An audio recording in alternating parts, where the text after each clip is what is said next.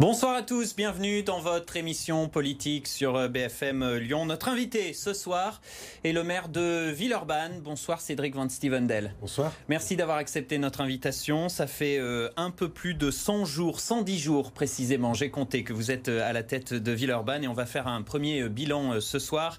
Avec nous également notre expert politique. Bonsoir Lionel Favreau. Bonsoir Léo. Directeur de la rédaction de Mac de Lyon, magazine partenaire de cette émission. On commence par un un petit rappel sur vous, Cédric Van Stevendel. Vous êtes euh, socialiste, successeur de Jean-Paul Brett, qui vous a euh, soutenu lors des élections à Villeurbanne. Vous êtes également vice-président euh, à la métropole en charge de la culture. Vous êtes né à Lyon, diplômé de l'université Lyon 2 et vous êtes l'ancien monsieur logement social à Villeurbanne. Vous avez été notamment à la tête d'office HLM. Le logement, on va avoir l'occasion d'en reparler dans quelques instants. D'abord, les questions d'actualité.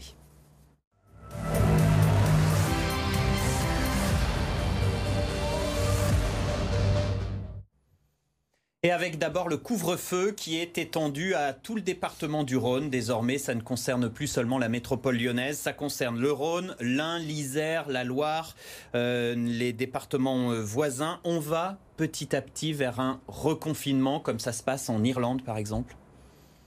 Je ne l'espère pas très sincèrement, et c'est pour ça que je crois qu'il était euh, important à la fois que le gouvernement euh, continue euh, à donner un certain nombre d'orientations pour qu'elles soient le plus claires possible. J'ai eu le préfet de région ce matin au téléphone qui m'informait un peu en amont de cette décision du ministre. En l'occurrence, pour la métropole, ça ne change rien. Simplement, il faut qu'on maintienne nos efforts si on veut éviter ce reconfinement. Et je crois que ça, maintenant, tout le monde l'a bien compris au regard de la gravité des chiffres qui nous sont communiqués. L'un des outils du gouvernement, c'est cette fameuse application Stop Covid, nouvelle version. Euh, il y a un appel à la télécharger. Vous l'avez téléchargé, vous allez la télécharger Je l'ai téléchargé. Je l'ai téléchargé. Et vous invitez tout le monde à faire la même chose? J'invite euh, tout le monde à faire la même chose. J'invite euh, surtout euh, tout le monde à continuer à porter le masque en toutes circonstances parce qu'on se rend compte quand même que c'est un des gestes barrières les plus efficaces. Et puis j'invite aussi les collectivités à continuer à s'engager autour du gouvernement. Pour Villeurbanne, nous l'avons fait en augmentant le nombre de personnes qui sont affectées au centre de dépistage, enfin au centre de test pour le Covid. Nous sommes aujourd'hui à plus de 700 personnes testées jour alors qu'initialement on avait configuré ce centre pour 350 et à partir de samedi prochain, samedi 31, nous ouvrirons le matin pour permettre de participer à cet effort euh, de tester un maximum de personnes euh, dans le cadre de cette stratégie. Pour tenter d'endiguer cette épidémie, si on ne réussit pas à la juguler, on ira vers des mesures euh, encore plus rudes, plus dures. C'est ce que dit le Premier ministre Jean Castex. autre sujet d'actualité, le terrorisme. Après l'attentat contre Samuel Paty, le gouvernement ferme des mosquées, expulse des étrangers signalés pour radicalisation, dissout des associations. Tout ça, c'est des effets d'annonce ou c'est des vraies solutions Que faire face au fanatisme religieux?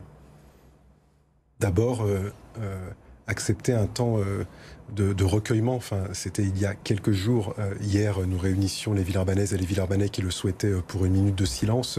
il y a ce moment qui est nécessaire. Deuxième élément, et Robert Banater l'a dit beaucoup mieux que moi ce matin, l'unité.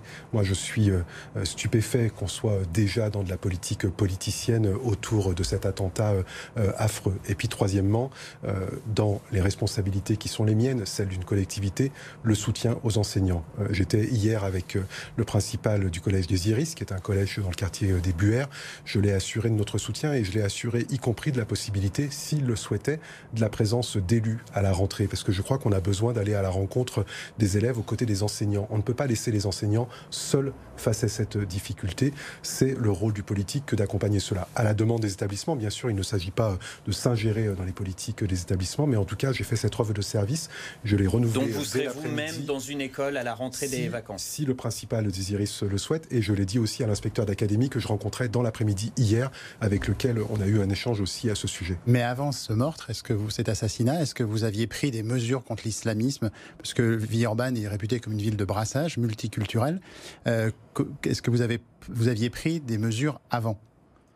C'est une ville qui a toujours été extrêmement sensible à cette question de la cohabitation entre les communautés.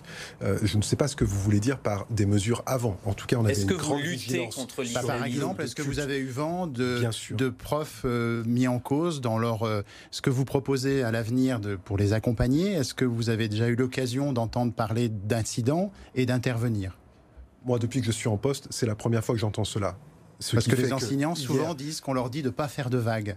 Alors, moi, ce n'est pas ce que l'inspecteur d'académie hier m'a dit. Il y, a, un outil aujourd'hui qui s'appelle un relevé de faits, dans lequel les enseignants peuvent signaler la nature de ces faits. Et dans la caractérisation, ce qui s'est passé euh, autour de cet attentat, on peut l'indiquer quand on est confronté à cela. Moi, ce que je vois, parce que je connais beaucoup d'enseignants, c'est que les enseignants se sentent le plus souvent trop seuls par rapport à ces situations et qu'il est notre devoir de ne pas les laisser seuls face à ces situations. Ça veut dire que le politique doit prendre sa place, mais ça veut dire aussi que sur les territoires, on a tous les acteurs de l'éducation populaire qui doivent aussi prendre leur place aux côtés parce qu'on a besoin d'une communauté éducative forte sur les territoires.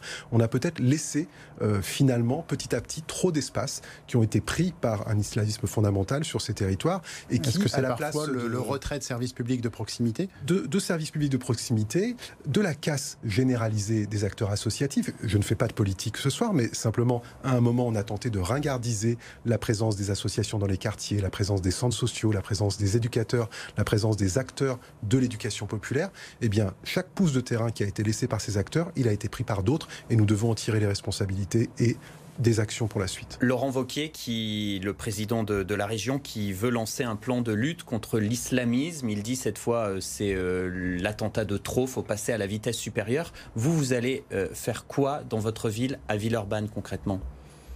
Nous ferons ce que nous avons toujours fait avec l'ensemble des acteurs pour garder l'unité et garder un seul et même message. Ce qui m'inquiète aujourd'hui dans cette extrême politisation de la question de la lutte contre l'islamisme, c'est qu'on est en train de mettre à part toute une partie de la population. Hier, moi, j'étais extrêmement satisfait que le recteur de la Grande Mosquée, que le recteur de la mosquée Hotman à Villeurbanne soit présent à cette minute de silence, parce que nous avons besoin d'agir ensemble. Les mesures, on les prendra euh, dans les jours qui viennent. Je l'ai dit immédiatement, un soutien au corps enseignant. Sur la question de la lutte contre l'islamisme, on n'a pas attendu cet attentat. Et quand vous me demandiez, est-ce qu'on a déjà fait des choses On a repéré, par exemple, des lieux d'éducation qui n'avaient pas à être présents sur notre territoire. On a signalé ces lieux Ils ont été fermés il y en a un qui a été fermé, oui. Donc voilà. Après, c'est un travail de longue haleine. Oui, il faut accélérer tout ça. Et c'est ce que j'ai dit hier lors de la minute de silence. Je, crois qu'il faut faire preuve d'une très grande fermeté parce que c'est ce qui permettra euh, d'avoir une forme d'unité.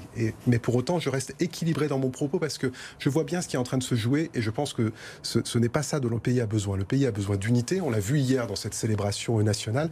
C'est un souhait et c'est ça que nous devons conserver tout en étant extrêmement ferme avec euh, cet islamisme Très rapidement, ces menaces de décapitation du maire de Bron, euh, Jérémy Bréau, c'est une alerte de plus?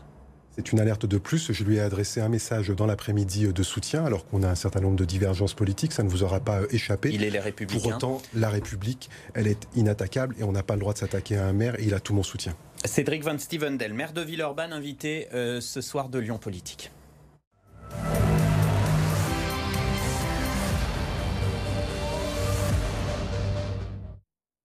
Villeurbanne et Lyon qui vont tester l'encadrement des loyers. Euh, on fixe des prix dans chaque zone et euh, ces prix sont en théorie respectés par les propriétaires qui euh, mettent à louer leur logement. Ça devrait être mis en place l'an prochain. L'encadrement des loyers, c'est une nécessité Plus 65% d'augmentation des loyers à Villeurbanne je ne sais pas si c'est une nécessité. Ce que j'ai entendu pendant toute la campagne, c'est que les Villeurbanaises et les Villeurbanais n'arrivent plus à se loger dans la ville où ils sont parfois nés, dans la ville où ils souhaiteraient que leurs enfants puissent rester. Donc il est de notre devoir de mettre en place un certain nombre de politiques qui visent à contrer cette augmentation des prix. Pendant des années, on nous a dit, ne vous inquiétez pas, le choc de l'offre va faire son travail, il y aura suffisamment de construction, ça va faire baisser les prix. Écoutez, moi je l'attends toujours le choc de l'offre. Donc à un moment, il faut qu'on prenne nos responsabilités. Il faut Mais est-ce que cette solution a marché ailleurs? Est-ce que cette solution a marché à Paris, par exemple? Est-ce que c'est vraiment une solution? On est encore un peu tôt pour avoir des certitudes dans un sens ou dans un autre. Donc moi j'entends que tout le monde s'attaque à Lille, à Paris, etc. J'ai travaillé pendant plusieurs années au niveau européen, dans les pays dans lesquels ça a été mis en place depuis longtemps c'est extrêmement efficace. En Allemagne, ça a été efficace. Ça a été efficace jusqu'à ce que on se sépare d'une partie du parc public à destination du privé. Donc, ce que je dis, c'est qu'il nous faut du temps. Et par contre, on ne peut pas rester inactif face aux habitantes et aux habitants qui ne peuvent plus se loger. Et surtout, ce que je veux dire aujourd'hui, c'est que le logement n'est pas un bien de spéculation. En tout cas, pas à Villeurbanne. Et j'y mettrai énormément d'efforts pour faire en sorte que ça soit compris par les uns ou par les autres. Quand Colomb a mis en place, quand Gérard Collomb a mis en place les 25% de secteur de mixité sociale, c'est-à-dire dans toutes les constructions neuves, on met du logement social. On a eu les mêmes cris, on a eu les mêmes révoltes en disant ce n'est pas possible, vous allez tuer le marché. Justement, est-ce que, vous ne craignez pas, est-ce que vous ne craignez pas un effet contre-productif, c'est-à-dire que ça dissuade les investisseurs, donc ça crée une autre forme de crise de logement parce qu'on construit moins? C'est un peu technique la mesure, mais la mesure, elle dit on ne va pas fixer un prix vous n'avez pas le droit de dépasser de plus de 20% le prix moyen sur un secteur. Donc on n'est pas non plus dans une mesure extrêmement coercitive. Ce qu'on essaye de viser, c'est celles et ceux qui se font de l'argent sur le dos des plus fragiles, sur Pourtant, les à Paris, à Paris, pour les studios, pour les petites surfaces, 1 sur 2, grosso modo, d'après une enquête, 1 sur 2 est au-delà de ce prix plus 20%. C'est pour ça qu'avec la métropole, on souhaite mettre en place une brigade qui a comme rôle de contrôler cet aspect-là et comme rôle de contrôler également les locations saisonnières de type Airbnb. Il y aura combien d'agents dans cette brigade Parce que la tâche, elle est immense. Je ne peux pas vous le dire encore, c'est en cours de travail euh, avec les équipes de la métropole. Je ne suis pas le vice-président au logement, donc je ne vais pas faire d'annonce à sa place. Mais ce que je veux dire, c'est qu'il y a besoin effectivement de contrôle si on veut le faire. Il y a des abus des investisseurs, il y a des abus de la part des professionnels de l'immobilier, par exemple. Hein, un phénomène très à la mode, racheter un grand appartement pour le diviser en plusieurs studios, c'est plus rentable à la location. L'encadrement des loyers, c'est aussi pour stopper ça? Bien sûr, c'est pour stocker tout ce qui va faire que les familles, euh, les jeunes étudiants ne peuvent plus se loger euh, dans nos villes et dans nos grandes métropoles. Mais on essaye de nous caricaturer en disant c'est une mesure factice qui ne sert à rien, etc. Ce n'est pas notre seule mesure en matière d'habitat. C'est pas une mesure miracle, a dit Renaud Père, hein, vice-président à la métropole en charge de l'habitat. C'est une mesure qui envoie un signal en disant nous ne laisserons pas les villes aux investisseurs. Et je veux vous rassurer parce que les promoteurs toutes les semaines, ils me demandent des rendez-vous pour pouvoir continuer à construire à Villeurbanne. Donc, pourtant, ils savent ce que je vais faire. Donc, il y a un moment, il faut aussi qu'ils se mettent d'accord entre ce qu'ils donnent à voir publiquement et puis ce qu'ils font dire concrètement. Ils ont une approche plus constructive quand ils sont dans votre bureau? Ils sont beaucoup plus pragmatiques quand il s'agit de se dire qu'est-ce qu'on va faire sur Villeurbanne? Et moi, je leur en sais gré et je souhaite que ce soit comme ça qu'on travaille. Cédric Van Stevendel, Villeurbanne est la première ville à signer une charte euh, des droits des sans-abri en partenariat avec la Fondation Abbé Pierre. Euh, c'est symbolique, c'est de la com ou alors va y avoir des mesures concrètes derrière? Un, d'abord, c'est euh, une déclaration que j'avais signée pendant la campagne. Donc, il m'a paru normal de proposer au conseil municipal de voter officiellement cela. Ça a été voté à l'unanimité. C'est plutôt un signal intéressant. Ensuite, ce sont 14 mesures. Sur ces 14 mesures, un certain nombre sont déjà en place au sein de notre collectivité. Par exemple, le droit à la domiciliation, c'est-à-dire des personnes qui sont à la rue peuvent se présenter au centre communal d'action sociale, obtiennent une adresse et grâce à cela peuvent recevoir un certain nombre de documents qui permettent d'ouvrir des droits. Il y a d'autres mesures sur lesquelles nous sommes moins bons. Par exemple, vous devez protéger le logement des personnes, quel qu'il soit, une voiture, une tente, etc.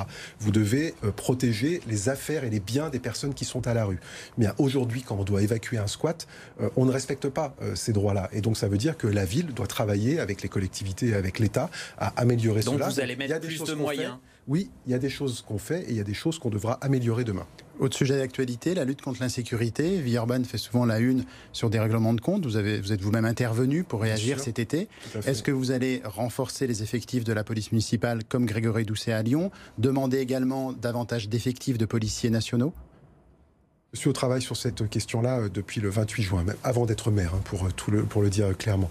J'ai rencontré le préfet, j'ai rencontré le procureur. Aujourd'hui, les principales actions. Augmentation des effectifs de police municipale. On passe de 50 à 75 policiers municipaux. Avec la petite difficulté, c'est qu'aujourd'hui, on n'en a que 39 sur les 50 qui sont ouverts, puisqu'on n'arrive pas à pouvoir tous les postes. Donc c'est un engagement important.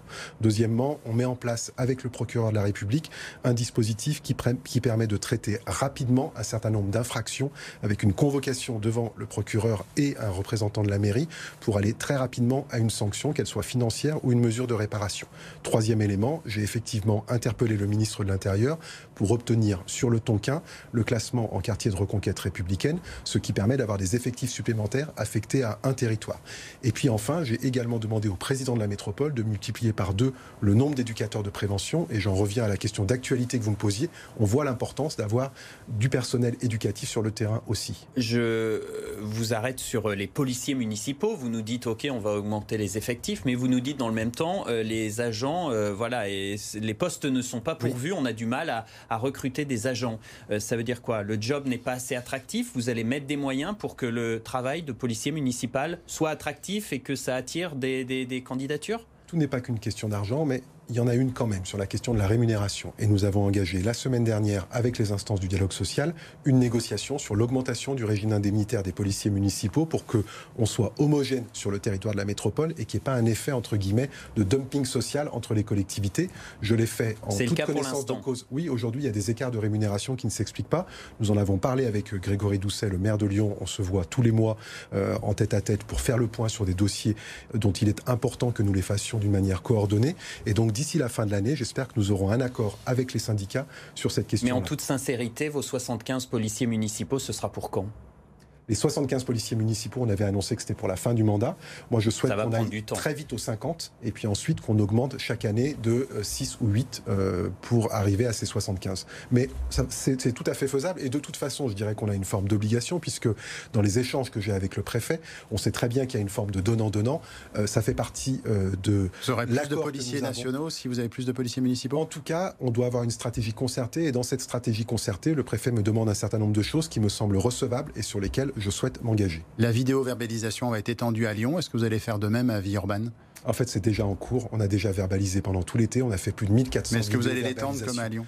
On va déjà continuer à faire ce qu'on a fait et on va effectivement l'étendre à un certain nombre de situations particulières qui sont les stationnements dangereux, euh, notamment sur les pistes cyclables ou sur les trottoirs. Et oui, nous sommes en train d'engager euh, cela d'une manière assez volontariste. On s'est servi de l'été où en fait les ASVP, les gens qui mettent les contredanses sur les voitures, ne travaillaient pas au sens, n'avaient pas de contredanse à mettre parce que le stationnement était gratuit. Et du coup, on leur a demandé de se réaffecter sur ces missions de vidéo-verbalisation. On a vu que c'était assez efficace, donc on va continuer. Des PV par caméra, c'est uniquement pour le trafic routier? Vous utilisez que pour Alors, ça? Aujourd'hui, pour l'instant, c'est à ça qu'on le destine, effectivement. Après, vous avez les, entre guillemets, IPV qui permettent de euh, pénaliser les personnes qui viennent acheter de la drogue. Et aujourd'hui, au Tonkin, c'est un vrai problème. Hein. Euh, c'est l'endroit aujourd'hui où il y a le plus de trafic sur l'agglomération, euh, en tout cas dans les trois ou quatre lieux où il y a le plus de trafic. Donc, c'est quelque chose que nous étudions avec le préfet.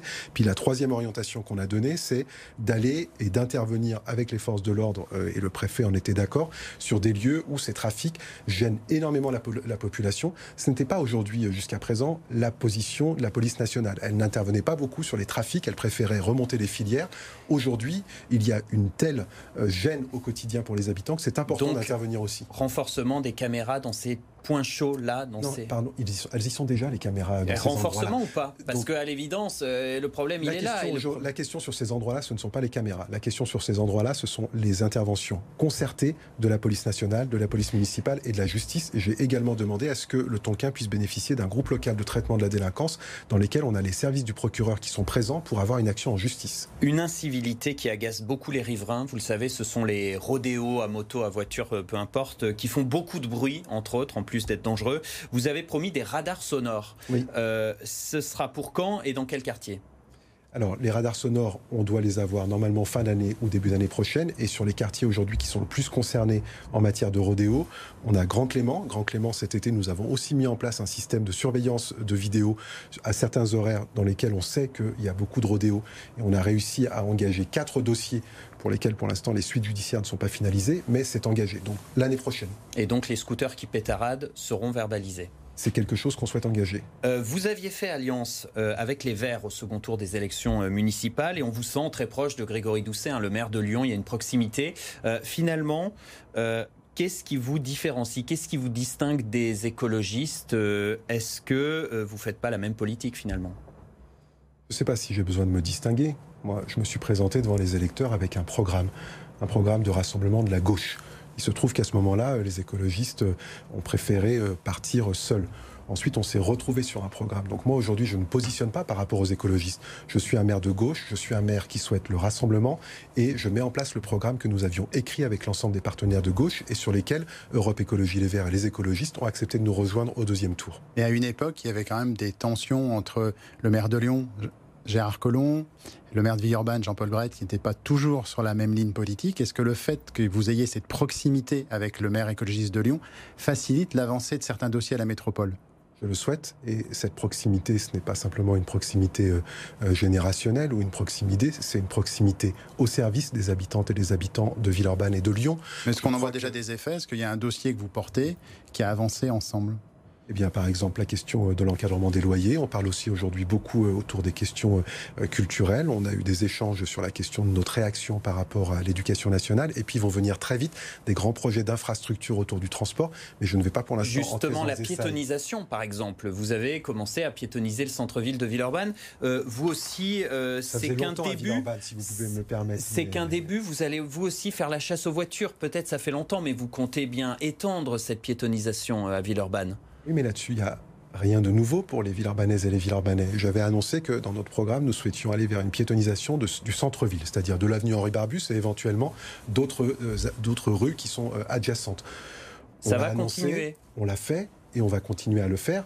L'avenue Henri Barbus, ça faisait 12 ans qu'on faisait des expérimentations. mais ça avait, un côté, ça avait un côté expérimentation. La question est leur pérennisation.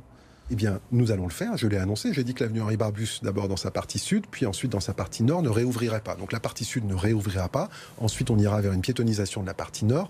Et aujourd'hui, moi, ce que je trouve intéressant dans la méthode que nous avons mis en place à Villeurbanne, et c'était l'équipe précédente, c'est qu'il y a 12 ans, les gens étaient vent debout, que ce soit les commerçants ou les habitants. Depuis qu'on a mis ça en place, on n'a que des félicitations euh, concernant euh, cette piétonisation. Je crois qu'on a besoin de temps aussi pour ce type de politique. Vous avez aussi annoncé la possibilité euh, d'un aménagement d'ampleur qui serait le recouvrement partiel au niveau de QC du périphérique pour lutter contre ces nuisances. Est-ce que vous auriez les moyens de le financer? C'est un projet métropole, forcément? C'est un projet métropole. Simplement, je crois que la responsabilité des maires, et ce sera tout l'enjeu de ce mandat métropolitain, l'articulation entre les maires et la métropole. Et vous avez l'écoute de Bruno Bernard sur ce sujet? Écoutez, en tout tout cas, je l'ai dit, j'ai dit que ce que je souhaitais sur ce mandat, c'était les études préalables à cette couverture du périphérique. Ce sera pour moi un sujet majeur sur ce mandat d'obtenir les études. Ça pourrait être un sujet majeur pour un prochain mandat, je ne sais pas pour quelle équipe, mais d'arriver à sa réalisation. Ça fait 20 ans que c'est prévu dans l'ensemble des documents d'aménagement et d'urbanisme sur cette métropole. Ça s'appelle l'agrafe urbaine de, de, euh, de QC, euh, donc il n'y a pas de raison qu'on n'y arrive pas un jour ou l'autre. Cédric Van Stevendel, votre parti, le PS, tiendra son congrès en décembre chez vous à Villeurbanne, euh, avec l'enjeu de désigner le nouveau chef du PS. La maire de Vaux-en-Velin, Hélène Geoffroy, est candidate face à Olivier Fort, l'actuel premier secrétaire. Le PS doit arrêter d'avoir honte, arrêter de s'excuser et de s'écraser. Il est temps de relever la tête et de se réaffirmer. Voilà ce que dit Hélène Geoffroy. Vous êtes d'accord avec le constat et est-ce que vous la soutiendrez? Un, d'abord, j'ai pas l'impression d'avoir beaucoup baissé la tête pendant la campagne. Je me suis fait désigner par le Parti socialiste euh, aux alentours du 15 octobre 2019 et je n'ai jamais caché euh, mon identité. Et j'ai fait une campagne sur cette base qui est la mienne, d'être socialiste, mais ouvert au rassemblement. Deux, je remercie euh, Hélène Geoffroy de faire vivre la démocratie dans notre parti. Il en a besoin. Sur la question de mon choix et de mes orientations, je vais vous demander d'attendre un tout petit peu dans les quelques jours qui viennent pour savoir quelle sera ma position politique. En tout état de cause, aujourd'hui, si le congrès se tient à Villeurbanne, c'est qu'au préalable, j'ai eu un entretien avec Olivier Faure, donc il ne devrait pas y avoir de grandes surprises quand même. Vous soutiendrez Olivier Faure? Je vais d'abord lui laisser euh, le souhait de présenter euh, sa motion et puis ensuite je me positionnerai. Mais du coup, qu'est-ce que vous attendez, vous, de ce congrès du PS Une refondation? Je l'espère, je la souhaite euh, profondément et je suis heureux que et sur quelle base? puisse y participer. Sur la base à la fois d'affirmer un certain nombre de grands chantiers pour nous qui sont de mettre au cœur la lutte contre les inégalités sociales et le fait d'engager la transition écologique. Mais il faut comprendre très précisément que ce qu'on pourrait appeler cette forme d'écologie intégrale, elle ne peut se faire qu'au service de la lutte contre les inégalités. C'est la seule manière d'arriver à faire en sorte que les habitantes et les habitants s'approprient les transitions qui sont nécessaires. Ce sera un élément, par exemple, important. Mais la question de la laïcité me semble tout aussi importante dans le reformatage euh, euh, du logiciel du Parti euh, socialiste. Et moi, je crois beaucoup à l'importance de ce congrès. Je suis content qu'il se tienne à Villeurbanne. Pour les élections régionales, Cédric Van Stevendel, Najat Vallaud-Belkacem, ce serait votre meilleure candidate au PS face à Laurent Wauquiez rapidement? C'est à elle de se décider, mais pour moi, c'est une très bonne hypothèse euh, de travail. Et je Vous la soutiendrez sans réserve Je la soutiendrai sans réserve si elle décide de se porter euh, candidate. Et j'espère que ça nous permettra aussi d'être rassemblés dès le premier tour avec Europe Écologie Les Verts. Je le disais, euh, ce qui a priori est une option écartée du côté des Verts. Je le disais en ouverture, vous êtes maire de Villeurbanne et vice-président de la métropole en charge de la culture, la fête des Lumières. Vous croyez encore qu'on peut éviter l'annulation en décembre à cause de l'épidémie? Le fait des Lumières, c'est pas de ma responsabilité. C'est un non, mais votre avis lyonnais. Mon avis, c'est que Grégory Doucet a dit ce qu'il en était et que je le laisse euh, faire les annonces qu'il souhaite autour de cet événement. Décision mi-novembre, il faudra une jauge au, à minima. Moi, ce que je souhaite, c'est qu'on continue à apprendre à vivre avec. Je ne dis pas s'il faut que cette fête se tienne ou pas. Je dis que pour les acteurs de la culture, on a besoin de trouver des moyens de continuer à vivre avec cette crise sanitaire. Et au passage, le congrès du PS à Villeurbanne, il aura lieu il pourra avoir lieu. Là aussi, point Il reviendra au préfet de mettre les règles du jeu. Euh, on s'y conformera. Très bien. La dernière partie de Lyon Politique.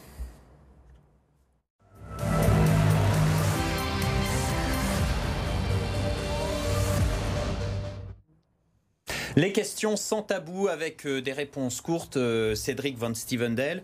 Van Stevendel, c'est un nom de famille pas commun. Ça vient d'où? C'est belge, flamand plus précisément. Mon grand-père qui est arrivé à Lyon dans les années 50. Et du coup, on écorche votre nom euh, régulièrement? Assez souvent, mais c'est pas grave, je suis habitué. Vous portez souvent une écharpe bleue, c'est pas forcément la couleur qu'on associe à la gauche. Quel est ce symbole, s'il y en a un? Aucun. Euh, j'ai commencé à porter cette écharpe pendant la campagne parce qu'il faisait un peu froid. Ça a été assez rapidement un signe de reconnaissance. Du coup, je l'ai gardé. Puis mes filles me disent que ça va bien avec mes yeux. Donc euh, voilà. Euh, Jean-Paul Brett, votre prédécesseur, vous avez des nouvelles Il va bien Il vous conseille Il vous supporte? Il va très bien.